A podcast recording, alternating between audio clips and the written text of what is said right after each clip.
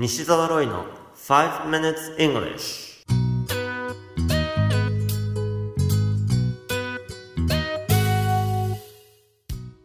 Hello everyone. こんにちは。イングリッシュドクターの西澤ロイです。5 minutes English は5分間で気楽にそして楽しく英語のポイントを一つ学んでしまうというコーナーです。毎回面白いもしくはびっくりするような海外のニュースをご紹介しておりますが今回のニュースはドイツからです。ドイツ西部にあるフィアゼンという町で5月21日の夜スピード違反をした車がありました。制限時速30キロの道路で54キロのスピードを出していたのです。捕まれば罰金は105ユーロ約1万3000円と1点の減点になります。探知機が作動してその車の写真を撮ったその瞬間に驚くべきことが起こりました。なんとどこからともなく白い鳩が飛んできて運転手の顔を隠したのです。そのため写真では運転手が誰だか判別できなくなり無罪放免となりました。ドイツ警察は冗談めかして羽の生えた守護天使のおかげで彼は罰金を免れたと発表しました。このニュース記事の英語のタイトルは Speeding driver saved by divine intervention after Dove obscured his face on camera Speeding driver saved by divine intervention after Dove obscured his face on camera スピード違反のドライバー顔がカメラに映るところを鳩が遮るという聖なる邪魔により救われる The Telegraph のニュース記事からご紹介しましたさて今回取り上げたいのはスピード違反に関する英語表現です。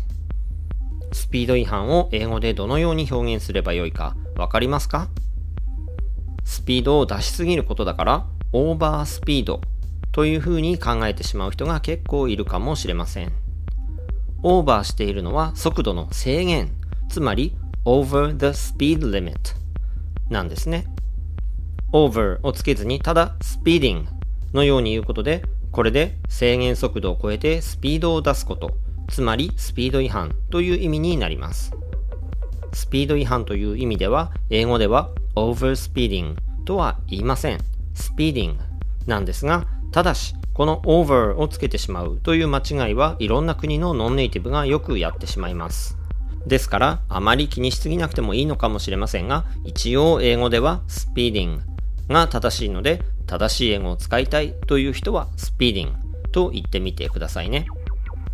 ちなみにコービルドという英英の辞書を引いてみましたが overspeed という単語は載っていませんでした。ただネイティブが書いている文章で overspeed という単語が使われているケースをネットで見つけましたのでご紹介したいと思います。そこでは車などのエンジンが出せる制限を超えてスピードを出すこと。またはギアを上げずにエンジンを回転させすぎることを指して overspeeding という風に呼んでいるようでした。いやー面白いなぁと個人的には思います。You have been listening to 5 Minutes English お届けしましたのはイングリッシュドクター西澤ロイでした。私の新刊が Kindle の電子書籍として出ました。日本人はもうすでに英語ができるんです。しかし話せないなどと思ってしまうのは英語病を併発してしまっているからタイトルイングリッシュドクター流英語が上達しない原因の直し方英語病を治したい方はぜひ Amazon の Kindle ストアでチェックしてみてくださいそれではまた来週お会いしましょう See you next week. Bye bye.